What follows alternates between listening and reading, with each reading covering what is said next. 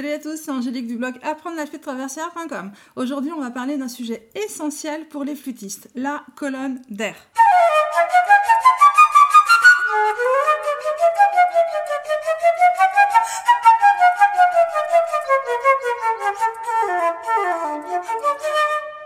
Je suis Angélique Fouret, professeure de flûte traversière et auteur du blog apprendre la flûte traversière.com. Je suis ravie de voir que vous êtes ici pour apprendre quelque chose de nouveau sur le sujet d'apprendre la flûte. C'est ma mission d'aider le plus grand nombre de gens qui sont intéressés à jouer de la flûte traversière. Je vous aide à apprendre comment jouer avec facilité, être organisé, positif et pratique dans un apprentissage en ligne.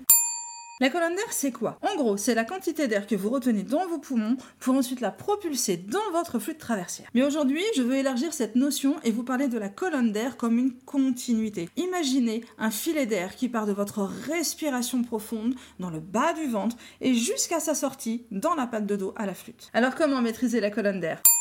Commençons par la posture. Une bonne posture permet d'optimiser la respiration et d'éviter les tensions inutiles. Je recommande de vous étudier devant un miroir afin de vérifier la tenue de vos bras, de vos mains et surtout de votre embouchure. Adoptez une posture détendue.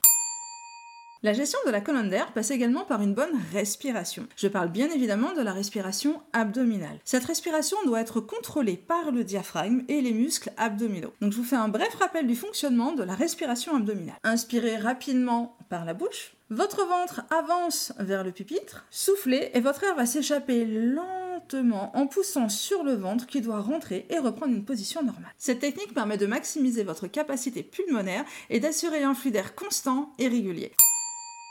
La gorge est un autre point important pour la gestion de la colonne d'air, parce que c'est à cet endroit que surviennent les tensions. Si vous êtes anxieux ou stressé, la gorge se contracte, vous haussez les épaules et cela va nuire grandement à votre colonne d'air et donc à votre sein. Pour remédier à cela, baillez, ça va détendre vos épaules, ça va ouvrir votre gorge et ça va faciliter la respiration. C'est physiologique. Pour bien progresser dans votre gestion de la colonne d'air, préparez votre corps avec un bon échauffement durant lequel il sera essentiel de se concentrer sur la respiration, l'embouchure et la posture. Pour cela, pratiquez des exercices de respiration, des exercices de sonorité et des gammes pour vous échauffer efficacement et préparer votre colonne d'air. Et durant toute la durée de ces exercices, concentrez-vous sur la respiration, votre embouchure et sa position et votre posture générale et observez-vous.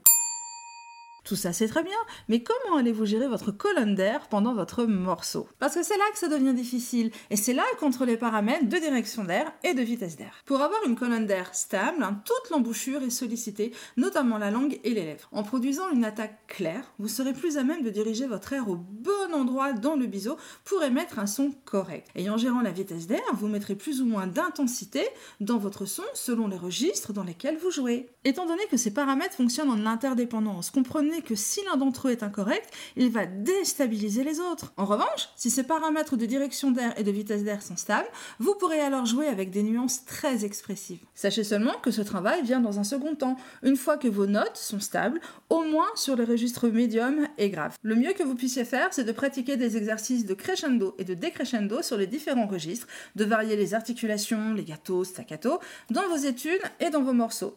Et surtout, vous devez être attentif aux nuances à travailler, dans ses études et dans ses morceaux. Pour faire simple, varier les dynamiques.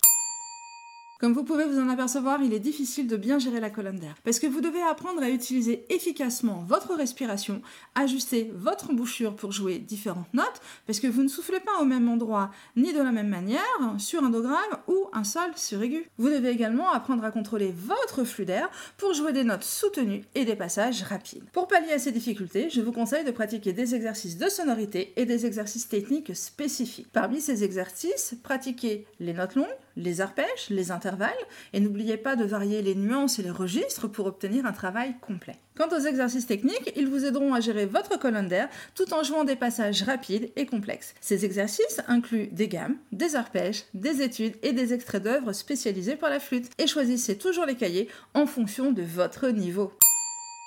La maîtrise de la colonne d'air demande du temps, de la patience et de la persévérance. Vous devez être prêt à consacrer du temps à une pratique régulière et à la recherche d'amélioration progressive plutôt qu'à des résultats immédiats. Vous n'avez pas besoin de jouer longtemps, mais régulièrement. Et seule une pratique régulière vous permettra d'améliorer votre colonne d'air et votre sonorité. Voilà, j'espère que ces conseils vous seront utiles dans votre progression. Je vous dis à bientôt et d'ici là, bonne musique